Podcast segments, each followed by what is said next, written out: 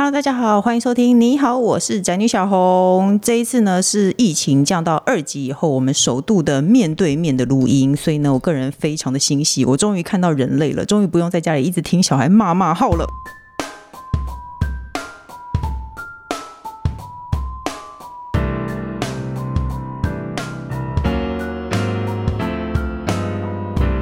那今天的来宾呢？他在三级疫情的时候呢，我们曾经线上录音过那一集，大家都说非常的好听。可是唯一的问题就是，来宾的声音很像坐在马桶上，就是空间感，空间音很大。然后那集就一直被抗议说内容真的很好听，但是音质实在太差了。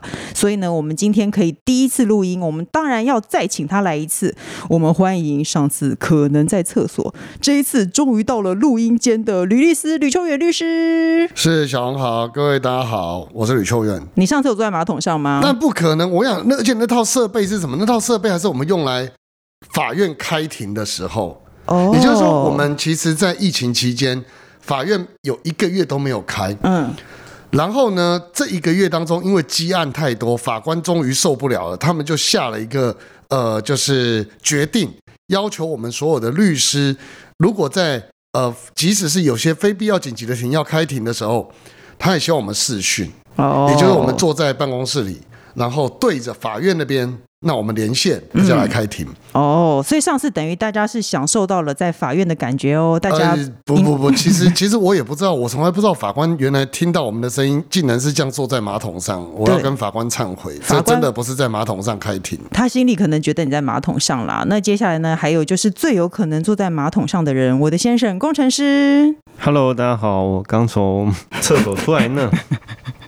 哎，好了，因为听说呢，易律师在三级警戒的时候开始着手写书，而且你还写了两本书，是对。但是你为了书名想破了脑子，最后呢，你怎么想都是人比鬼可怕，遇到这种家事不如遇到鬼，与鬼同行。你是要变成司马中原吗？专门讲鬼，还是说到底遇到什么事让你觉得这么可怕？我跟各位讲啊，其实，嗯、呃，就是在疫情期间呢、啊，你知道就没有停可以开，然后觉得很傻逼戏，就决定在。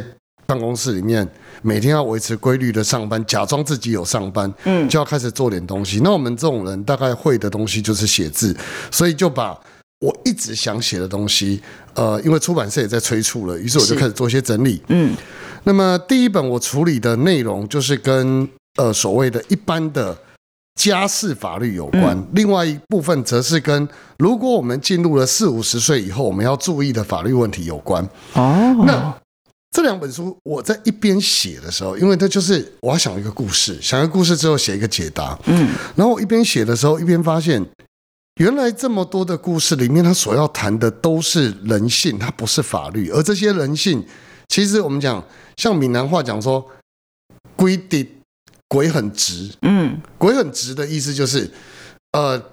呃，一般我也不知道古代人为什么会这样想，就是鬼啊，嗯，他在思考问题的时候是一直线的，嗯，他有恩报恩，有仇报仇，嗯，但是人不一样，哦，当你看到一个法律的问题，或看到一个社会现象，或看到夫妻亲子，其实它背后所隐藏的东西非常可怕，嗯，那里面往往是九弯十八拐，嗯，那。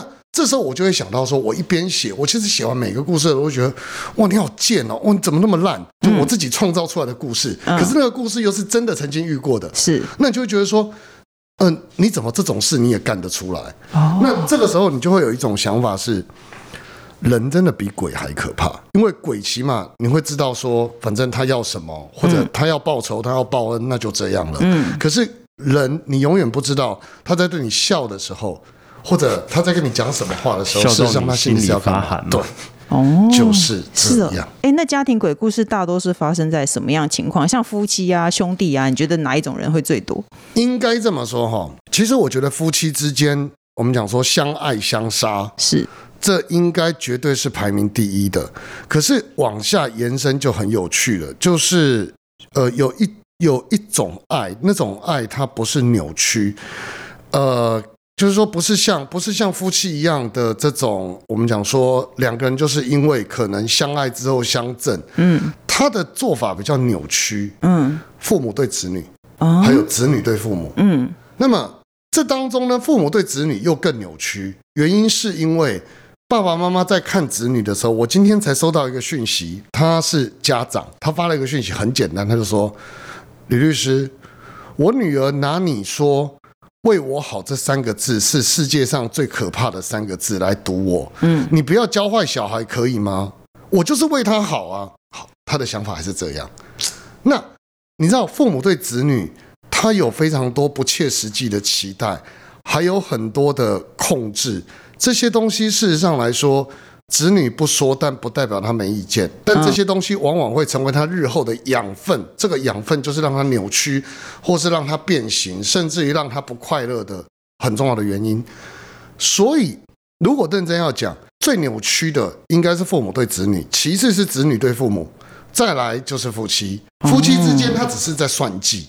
但这种算计，你说这三种都是鬼故事，但这三种的算计，事实上都比不上我刚刚讲所谓的亲情勒索那种算计要来的可怕。哎、欸，可是我可我现在可以了解，我之前其实比较不能了解，可是在我就是连续带小孩大概八十天之后，我真的觉得天哪，他欠我的。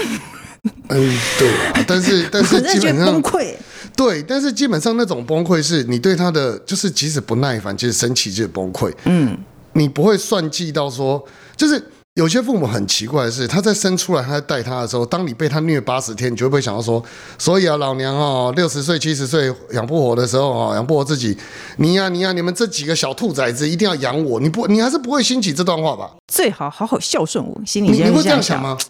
那要到那个时候，我真的走投无路的话，我可能会这么想。对，可是这个时候你只想杀了他，你不会这样想啊？哦，是啦，没错。啊、所以我就说，其实你在思考这个问题的时候。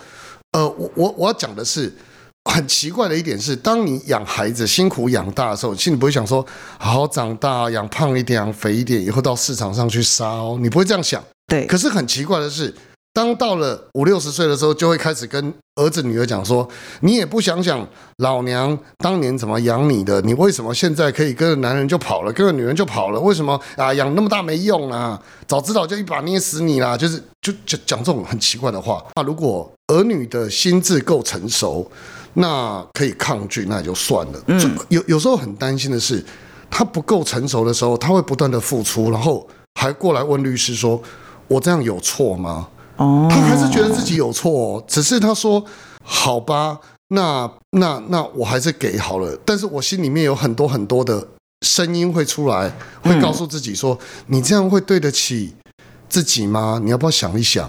那这种声音，他需要别人来肯定，就找上我。其实我很多鬼故事就这样来的。那你就会觉得说，这些人呢、啊，他在他在把人性的黑暗面跟卑劣面发挥到极致的时候，他就比鬼还恐怖了。大概我的想法就是这样。我想问一下工程师，身为一个爸爸，你有觉得连续育儿八十天以后，对你的人生观有什么改变吗？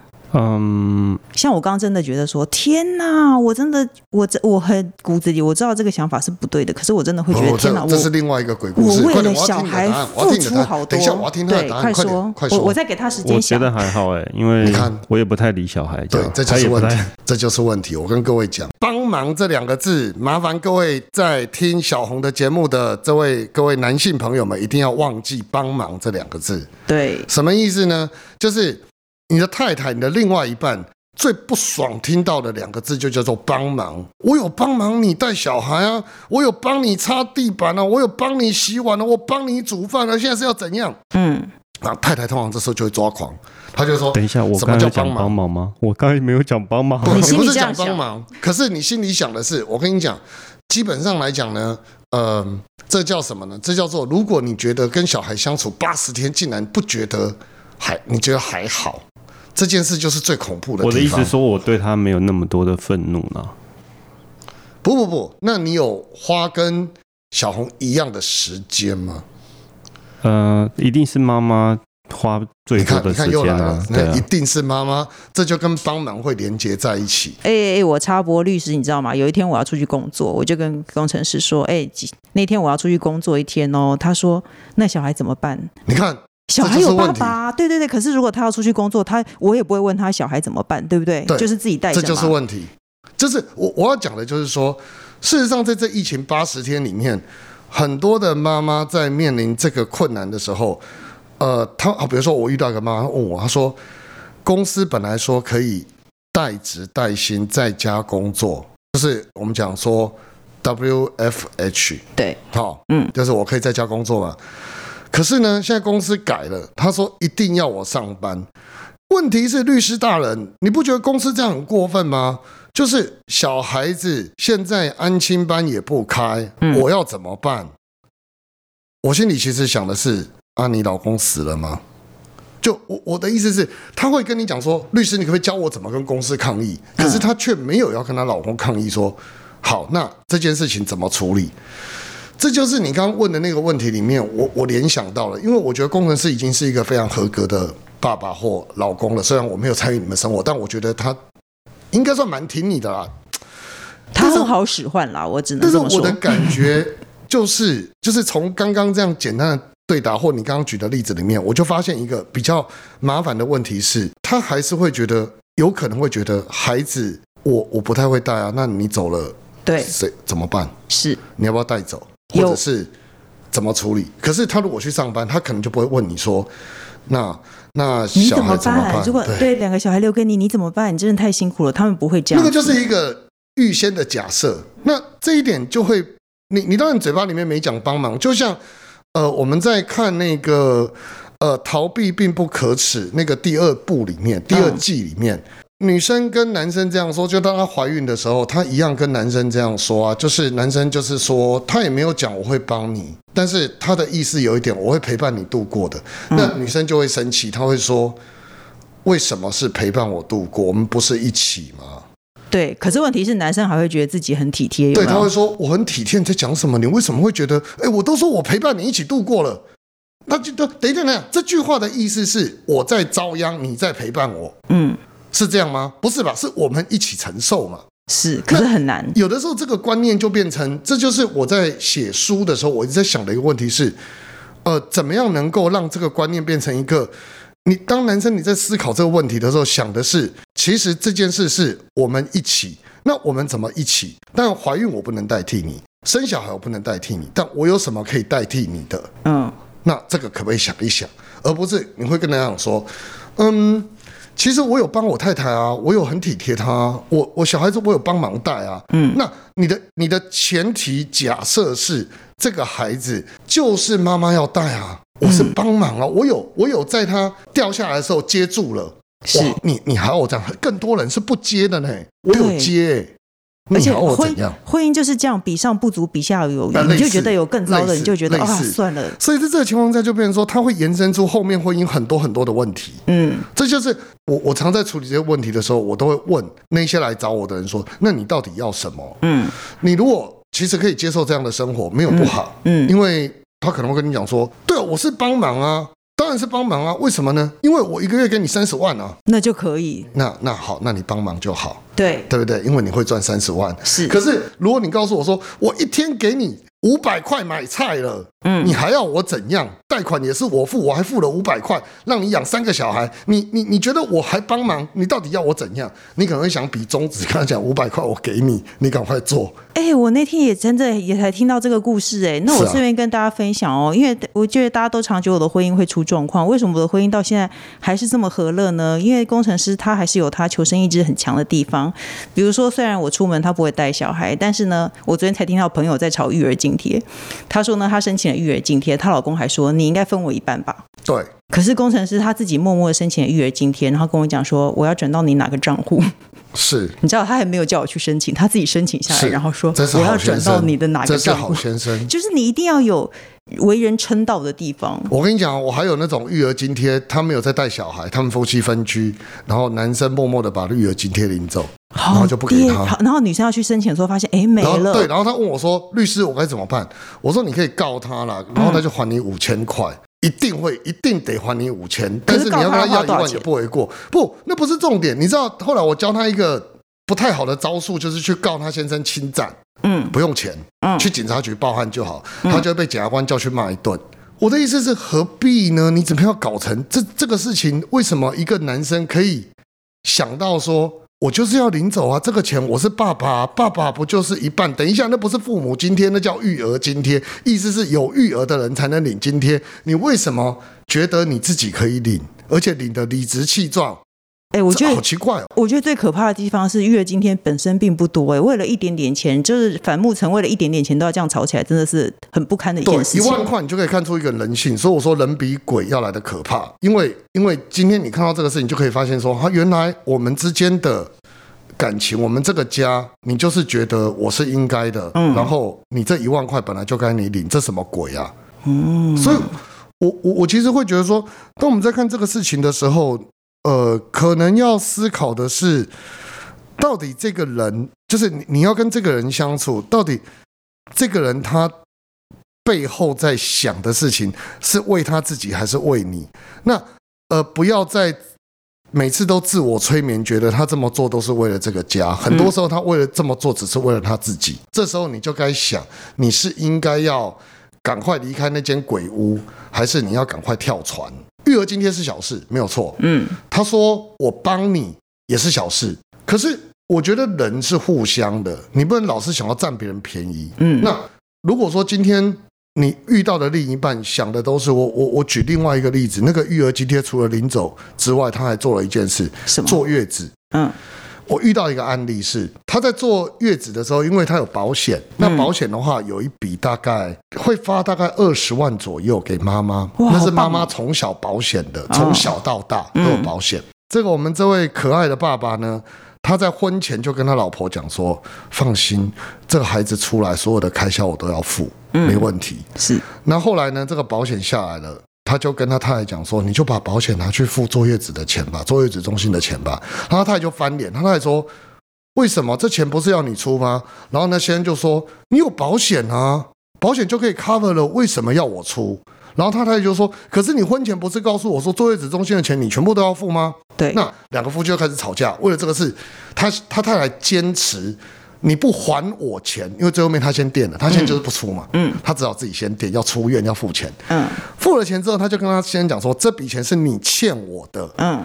他大概记了一年多，孩子现在都已经会走路了，他还坚持跟他先生要这笔钱，然后他先生就坚持不给，他先生说：“你有保险，我就不要给。”啊，这么无聊的事情可以搞到两个人要离婚？可是你说这无聊吗？你你可能会觉得说啊，不可思议，不过就来这十几万。不，那个女生讲的是，我觉得我从这个鬼故事里面看到的是，这个男生能不能信赖？他如果连育儿津贴也要拿，他什么都要拿，那我们母子对他来说，他还讲了其他的，比如说这个先生的妈妈，呃，因为重度失智，嗯，所以。由他来照顾是，然后他的妹妹，那个先生的妹妹小姑，嗯，跟他的小叔都是觉得大嫂，这是你的责任啊！天哪，好惨哦！然后他们住在这个妈妈的房子里，是由她先生跟她跟外劳一起住，嗯。可是整个过程感觉起来，就是那个女生的想法一直是觉得，我到底是为了你活，嗯，还是为了我们家在一起努力？当我做的所有事情，她最后面的感觉是。我是工具人，哦，对啊。问题是他在结婚的时候，那个先生讲的话绝对不是这样啊，绝对是山盟海誓，就是跟他讲说，你跟我在一起，通常他会讲，你嫁给我以后，嗯，你就可以怎样怎样怎样怎样，嗯，然后你看我们有这个家很好，一切都很棒。女生嘛，就会觉得，嗯，我要一个稳定的归宿。那 OK，你可以告诉我说，我未来生活会很稳定，我我我可以好好的为这个家，我们一起。一起打拼，那我当然愿意。嗯，可是结婚之后，他才发现说，不是他说的全部都是假的，而且这些东西他几乎要全部自己来，自己处理，那个感觉很差。他说，就是对我来说，我就像进了一个鬼屋一样，我每天都不想回家，然后我每天都会觉得，我到底是在为这个家，还是他本来就预设好要我进他家来帮他处理他的家务事？我觉得结婚的誓言怎么可以听呢？哦不，那那不是问题，问题是他，我我我有跟他讲，我说你要搞清楚两个东西，一个叫承诺，一个叫情话。他说对，他非常的不爽的跟我讲说，对，你再告诉我一件事，我把情话当成了承诺，你是要告诉我这件事吗？但对我来讲，承诺就是承诺，我就会告诉他说，呃，OK，没问题。但是当你面临的这些事情的时候，嗯，你要想的应该就是停损跟止血，是。也就是说，你发现事情不对了，那你应该选择的就是跳出来，要离开。很难，我觉得，哎，开最多脑头脑袋清醒是很难的，而且大家都会想要捞一票。像我如果买股票，我真的赔的话，我也想说，天哪，我一定可以把它挣回来。我就是想要捞一票回来。对，但是但是当育儿津贴出现的时候，那个感觉它是个小事，但那个感觉就像是你的股票突然暂停交易一天，嗯，一样。虽然只有暂停交易一天，但你应该知道。该停损的，不然你会下市。哎、我我后来觉得，不管是就是不管是结婚，还是真的是家里的父母或兄弟姐妹，钱其实常常是一个大家一起纷争的很大因素。因为我听过一个案子，就是呢，小孩子结婚，然后父母就说：“喂，你的那个酒钱。”你把钱全部都付了以后，剩下的都应该给我。你说喜宴的钱？对，喜宴的钱。他说你喜宴你赚到的钱，你都应该给我。嗯，对。然后小孩就觉得为什么我要给你？为什么你？可是我后来觉得没有没有道理耶，因为父母这一辈子真的也是。包出很多，对对，他他的感觉是，我的不会对啊，那个闽南话叫不会对，我我有在不会对，那这些钱我应该要回收回来啊。嗯，他的意思是这样啊。对啊，对啊，我后来想想也不是没有道理，可是我觉得就是很多钱的事情，家里的事情，最后常常是因为钱的事情起嫌隙。应该说哈，钱这个事情当然会起嫌隙，呃，原因在于说。可能尤其是爸妈，他会觉得他没有安全感。嗯，但是我觉得这个东西的背后，真正可怕的事情在于说，他觉不觉得这个事情是理所当然？嗯，然后他觉得你就是该做。嗯。鬼故事的由来其实都在这里，就是当你发现你竟然理所当然的认为你这样做是很好的，嗯，是应该的，嗯，但你又觉得很累，然后呢，给你施加压力的人也觉得这是应该的，他也觉得你该做，然后形成一种你觉得你很想死，嗯，可是你又觉得这好像该做，嗯，这种氛围才是最可怕的事情。就像刚刚讲的，你如果说今天爸妈跟你讲孝亲费，嗯，你给不给？老公跟你说你本来就应该顾小。小孩育儿津贴本来就应该我领，什么东西都叫应该两个字的时候，嗯，那你绑在这个应该的枷锁里面，是你又不觉得你该跑，这其实才是真正的绝望。如如果你想到说我可以走，我可以离开，嗯，那个问题都不大哦。所以我觉得听完节目之后，我们应该自己要想的就是，你觉得你这样的人生，你。你想要过多久？你快不快乐？如果你觉得你不快乐，那不见得要离婚，也不见得一定要分开，也不见得一定要干嘛。但你总要离开这个地方。如果你说，可是我觉得我还没有想，那我就这样讲好了。就是你可能还不够痛，嗯，你等到有一天够痛，你就会放下。你放不下，是因为不够痛。哦，所以再想想。可是婚姻关系是可以这样的。那如果像兄弟姐妹呢？哦，兄弟姐妹更简单。兄弟姐妹我都说躲起来就好了。为什么？为什么？哎，我觉得兄弟姐妹这跟家庭教育有关。并不可耻，而且非常有用。哎，等一下，我我好像听过那种报税的季节，然后哥哥已经先把父母偷偷拿去抚养了，然后弟弟就生气。你知道这一类的事情该怎么办？明年开始我就不抚养了。就真的不要抚养？我就不抚养了。我跟你讲，各位。我跟各位讲一个法律上的观念，我们今天不用讲夫妻也没关系，这太多东西可以讲。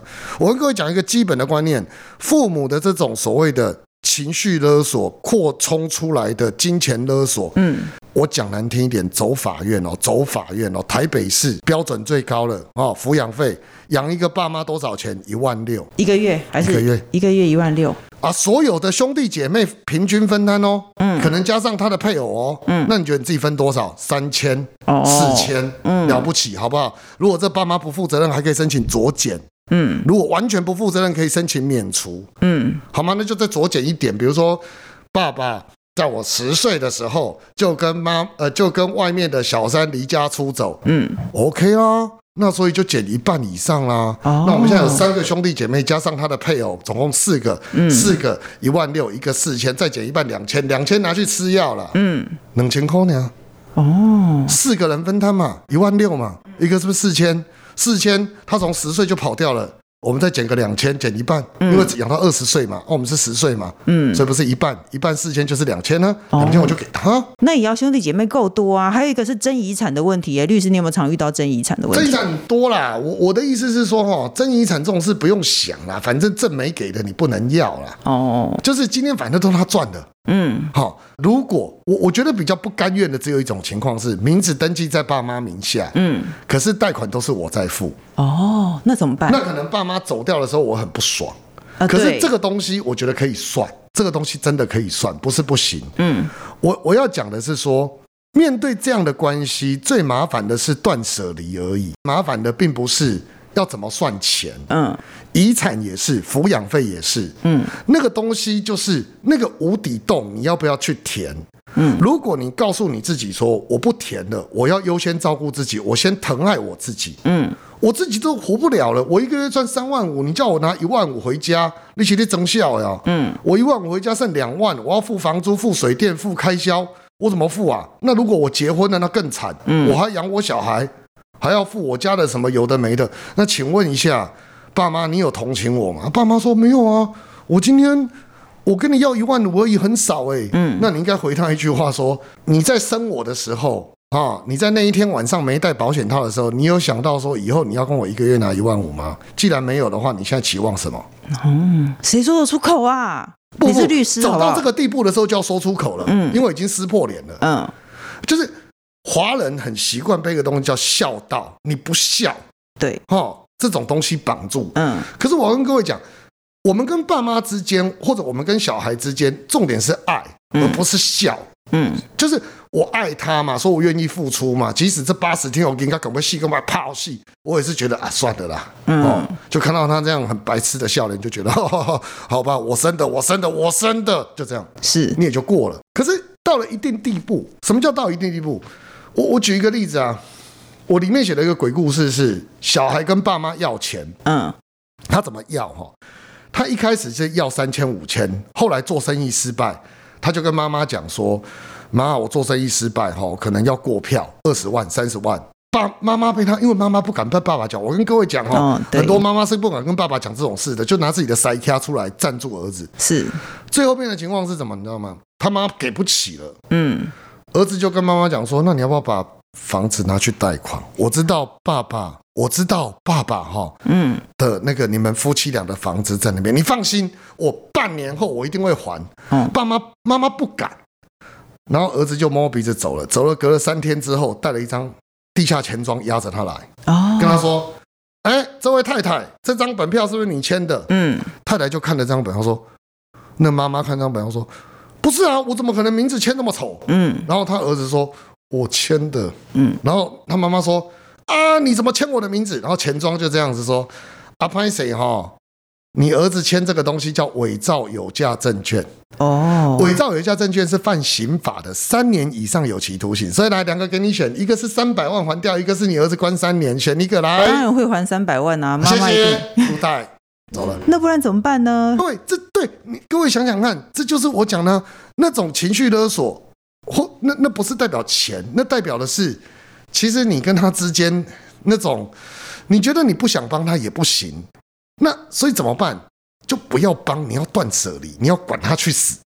这不是说绝情，哦、所有的事情，各位我们要优先考虑自己。嗯，不管是什么孝顺，不管是对孩子的什么照顾。那个事情都不重要，重要的是你自己好吗？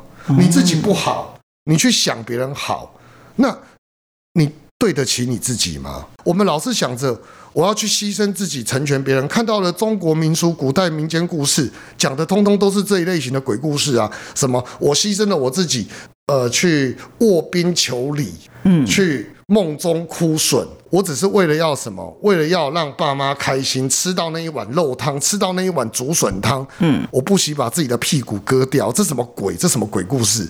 就是你要优先照顾自己。那你说，可是那爸妈以前呢？妈妈以前照顾你，他是因为爱啊。你现在照顾他也是因为爱啊。那请问你，你现在爱他吗？嗯，你真的爱他吗？律师就是想要告诉大家，不管是夫妻、兄弟姐妹、父母，其实都要有一个停损。对，你要有一个停损点，你，你要先照顾自己。嗯，就是我有多少就这样了，嗯、我啊再来没了。嗯，因为我有我自己的人生要过，你不可以再这样勒索我跟绑架我。嗯，我如果你自己没有那个体认的时候，你身边人都是鬼哦，就会是这样。然后你最后自己也变鬼，而且是厉鬼。你觉得每个人都欠你，对，没错。其实我觉得这个心态是最要不得的，就是因为你不停你自己不停的付出以后，你觉得每个人都欠你，对，你就会开始觉得每个人都欠你，你就会你就会觉得你很哀怨。这时候呢，轻则自己过得不舒服，嗯，重则你身边的人被你的怨念反噬，嗯、等于说。我今天我就会跟我的孩子讲，我我举一个例子，就是例如说我们以前常听到琼瑶小说里面讲的，我这么做还不都是为了你？是，然后这句话就呃很像那个紧箍咒一样，就把你罩住了，说因为我因为我因为我，所以怎么样？嗯，所以所以你不能这样子啊，你要听我的啊，因为老娘这么做还不都是为了你？或者是太太说，我这么做还不都为了我先生？或先生说：“我辛辛苦苦为了这么做，还不是为了这个家？”哦，这句话我们都常听过，情绪勒索。对，那就是类似这样。那你听一听，你就会觉得说：“阿华一走敢晚修啊，你高不高兴嘛？你做这个事，你高不高兴嘛？你不高兴，那你不要做嘛？你为什么做了才来跟我讲我欠你？好奇怪哦。嗯，哦，我欠你，所以呢，所以我应该要，我应该要什么？以身相许，大恩大德，呃，来世再报，结草衔环。”精卫填海，我要哪一种？你告诉我，我我报不完嘛。嗯，因为你告诉我说你是为了我才牺牲了你这三十年，天哪，我这三十年怎么还呢、啊？对，哎呦，我觉得真的今天的今天的结论就是把自己先摆在前面。是，你要把自己先摆在前面。嗯，你要优先，这不叫自私哦。千千万，很很多人会问说，那我这不是自私吗？什么？这不叫自私，自私去伤害别人，嗯，来满足自己叫自私。是，你是保护自己，你你不是伤害别人呢。嗯，那你说，可是我不给他就是伤害他啦。谁跟你这么说的？你看你是不是就很多人会这样想？对，我不照顾他，我不给他，我不满足他，就是伤害他。为什么？对啊，为什么？没没有理由啊，所以你应该做的是，我不伤害他，但我要优先保护我自己。我如果爱他，我愿意给他，我可以给他，但我给了就忘了，不要去想说我给了，所以我这八十天辛辛苦苦养了我这个孩子，养那么大，所以等到我八十岁的时候，我要他还我这八十天，不用了啦，你照顾完就忘了。等到孩子结婚的时候，你上去致辞，顶多说哦，那疫情八十天的时候，老娘哦把屎把尿我告辛苦哎，然后亏完就算了。只要你喜欢做，你想做就做，做完就忘记了，有或没有都不是重点。嗯，你你就是优先照顾自己，你想做的事情，你这个你要做，是因为你想做。嗯，你不想做就不要做。那你说，可是我不想做，我会对不起他。哎，其实说真的，可能也没那么严重。是第一个，人家可能也没有在意你一定要这么做。第二个，就算人家在意你这么做，你也没有义务一定得这么做。哦，反正大家要记得把自己优先考虑，不要把自己弄得山穷水尽，或者把自己弄得真的很痛苦。像我有时候带小孩带得很痛苦，我有一天就自己把自己关在房间里头，我都不出去，然后让我老公负责小孩的一切。太好了。对，就是要这样子，因为如果你一直一再的付出，然后你就会看对方越来越不顺眼。对，正确。那那天的结果是，你就带了小孩了，不然呢？就是这样吗？那有很开心吗？还蛮开心的啊。你看人家很开心，多给他一点开心的机会。而且事情都没有在 schedule 上，我就算了。然后我老公就说：“哎，你怎么都不出来？”我就跟他讲说：“我只是想知道，我如果我如果死了，这个家还会不会正常运作？”会。然后他就感受到老婆在生气了，他就慢慢把事情都做好。不，我下次教他这样讲，就说。你如果死了，就有人来睡你的床、开你的车、用你的房子、打你的小孩，就要续弦就对了。你就这样讲。OK，你你点头是什么意思？你点头什么意思？他把他，你把他心里的话讲出来了啦。太直白了，你什么意思？你附身，这是附身的吧？你点头什么意思？你应该说不，我会说老婆，你不能死啊！我要代替你去死。哎，他开心死啊，他开心到眼镜都起雾嘞。哎，律师真的太好聊了，我们今天根本就聊不完所有的话题。可是我就有一题一定要讲，最后一题一定要讲一讲，因为我觉得大家都很喜欢听的是婆媳问题。哦，婆媳这个，对你这么多案例中，你觉得婆媳问题关键在哪里？那你觉得婆媳问题？最麻烦的是什么？婆媳问题关键就在男人。对，我跟各位讲，想法一样，永远婆媳问题都不在婆媳，有婆媳问题都在先生。我我一直讲一句话，你这个先生如果真的希望你妈妈跟你的老婆住在一起，那麻烦你就像个呃，不要讲像个男人，这个在这个性别意识上这样做不正确。嗯，但是请你要有担当。什么叫有担当？哈，基本上来讲呢。呃，所有的好事都归你太太或归你妈妈，所有的坏事都归你，你一定要有这个觉悟。嗯，然后呢，呃，当你买了东西回去，一定要说是你老婆说要送给妈妈的，或者跟你老婆讲，都是我妈妈交代要送给你的。嗯，你这当中绝对不能说很多禁忌的话，例如说我妈人很好，或是你不能讲说，哎呀，她也是无心的，或者说，呃，她都年纪那么大了，你还想怎样？这些话通通都是禁语，都不能说。嗯，禁忌的禁不是尊敬的敬，是啊，通通不能说。为什么呢？因为这些东西你在两个不同家庭的人凑合起来，呃，你讲这些话只会火上加油。嗯，那我会建议，如果可以的话，我们提倡一句话叫“分居治百病”。嗯，你先分居。好，处理不好的话就是分居，距离会保持带来美感。嗯，第二件事说，如果真的不能分居的话，麻烦先生你在所有的事情上能够都把坏处、不好的事情都说自己做，然后呢，反正只要妈妈的生日就说你记得，就说是你老婆记得的。媳诶，老婆的生日就说啊，妈记得说要我送个蛋糕给你，反正所有的事情你都要这样做。嗯，那。可以避免百分之五十的家庭悲剧，五十哦，只有五十哦，剩下五十，我可以跟各位讲，难以避免，你永远都会遇到老婆跟妈妈掉到水里，你要救哪一个？这个难题。对，所以分居治百病，谢谢。我也觉得，我其实我觉得婆媳问题最棒的就是把两位就隔开，对，就隔开就好了。因为其实真的认真讲。两个人不能说谁对谁错。当不同家庭又没有任何亲情关系，呃，家庭背景不同，思考背景不同，你要他们两个人勉强在一起，本来就很辛苦。什么叫勉强在一起？讲得难听一点，那个婆婆的思维跟媳妇的思维就不会一样嘛。嗯，特别我我跟各位讲一句话，那叫做你嫁来我们家。你是我们家的人，这个思维你到底要怎么去突破？太难了。是，你会说我家不是你家，但婆婆会觉得你当然是我们家，不然呢？你就是我们家对，你是我们家的人，嗯、神主牌是进我们家的。我以前讲过一句话，为什么女鬼特别多？你知道吗？因为台湾传统文化里面，女人呐、啊、没有结婚。或是说今天老公死了，你就是无主之鬼，你进不了神主牌，进不了神主牌，没有人拜，你就是孤魂野鬼。台湾的传统习俗是这样，那你要怎么办？我们想象中的鬼就是女鬼特多，没有男鬼，因为男鬼一定有人拜，嗯，女鬼不一定。哦，那我难道还要再跟过去的传统一样吗？啊，如果不行，你要跟一个跟你有代间，呃，就是这种，呃。落差的人，嗯，努力的去相处，何必？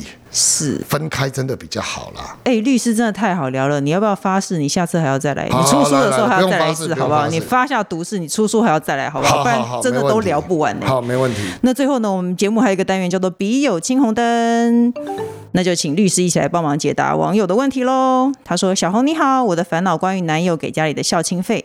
男友老家在南部，有一姐已婚育有二女，一家四口因为离上班地点近，所以一起住在娘家。男友跟他姐姐每个月都会给家里孝亲费，但最近呢，得知两个人给的金额是一样的，我觉得这很不合理。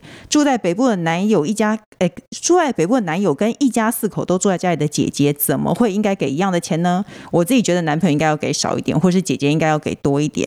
那他有个备注哦，他说男友跟男友姐姐收入差距不到一万，男朋友是比较高的，但他当下委屈跟男朋友讨论这件事情，但他说对家人不要太计较，他觉得没有差。哎，不知道我们怎么看这件事情？那男朋友钱好像我无权干涉，在意这么多又显得我很小心眼，但心里还是觉得不太妙啊！哎，我真的觉得这也是一个问题。我刚刚正想问律师说，因为我有收到很多网友，就是说他觉得老公给家里的钱太多了，这就是跟就是家里的鬼故事。老公跟老公的哥哥给家里的钱不一样，或者是说她觉得老公收入比较少，但是老公就不应该给这么多。那关于孝亲费的问题，律师怎么看？你讲的是另外一个议题。我跟你讲，我们现在讲男友的议题，不管怎么样，跟老公的议题不一样。可是男友有一天会变老公啊？不一定啊。我老公男友为什么一定要变老公？对，可是其实我的问题是，像这个案子，我都建议分手啊。关于感情问题，我们通通建议分手。天哪，哎，我我的建议是你不要管啊，他有钱，他活得下去，你管他给多少？不不对，这是第二个，这是第二个层次。第一个层次，我建议他们分手。嗯，因为基本上来说，他管太多，他透露太多。哦，就你其实你给家里多少钱，你们只是男女朋友而已，你你干嘛？你干嘛跟你老嗯女朋友讲那么多？那如果是老公呢？啊，对，那是另外一个复杂的议题。所以我说，我们先解决这位网友的问题。好这位网友的问题，我的回答，如果是他写来我这里，我第一个问题就是分手啊。然后他就说为什么？那我就会说。你不分手，难道等着婆媳问题出来？嗯、然后他妈妈说：“温到的代志，你管家这边创啥？你今不要我话这是伊的代志啊！你做一个外人，你凭啥来管啊？”你是婆婆，你真的很会附身的，你一下婆婆，一下工程师附身。是。然后这时候呢？这时候各位，你做做媳妇的，你就里外不是人了。嗯、我跟你讲，这是他们家的事，不要管。就是你还是女朋友而已，女朋友就是。嗯他跟你说再见的时候，你连吭一声都无法吭的，是啊，他连劈腿十五个，你要告他都没办法告的。哦，这种身份，你到底在干嘛啦？哦，你就算了吧，这件事情就让他自己做决定。他们俩，他跟他姐姐收入，我跟你讲，搞不好有很多的纠葛在里面。嗯，那是他们家。嗯，什么叫纠葛嘞？以前搞不好他妈妈做了什么事情，嗯，然后他跟姐姐有什么承诺，嗯，他跟你男友有什么承诺，嗯，房子以后怎么分，家产怎么分，你通通不知道，你是在热闹什么啦？说明他姐姐以前在陪酒，让她男朋友念书，对不对？你根本不知道啊，搞不好他姐姐真的是很可怜呐，哦，姐姐是不是？这你完全不知道的事情，你管那么多干什么？那你去帮忙一下姐姐是吗？如果你想管那么多，那那说真的。其实我觉得会造成以后你跟他们家里面一定会很不好。当你讨厌人家的时候，不要忘了，其实别人也可能在讨厌你，他只是不说。对你讨厌别人，别人绝对不可能不知道。好，这第一点。那第二点是。如果实质上来看，这个问题我觉得不存在。嗯，我我的意思是说分手就好了。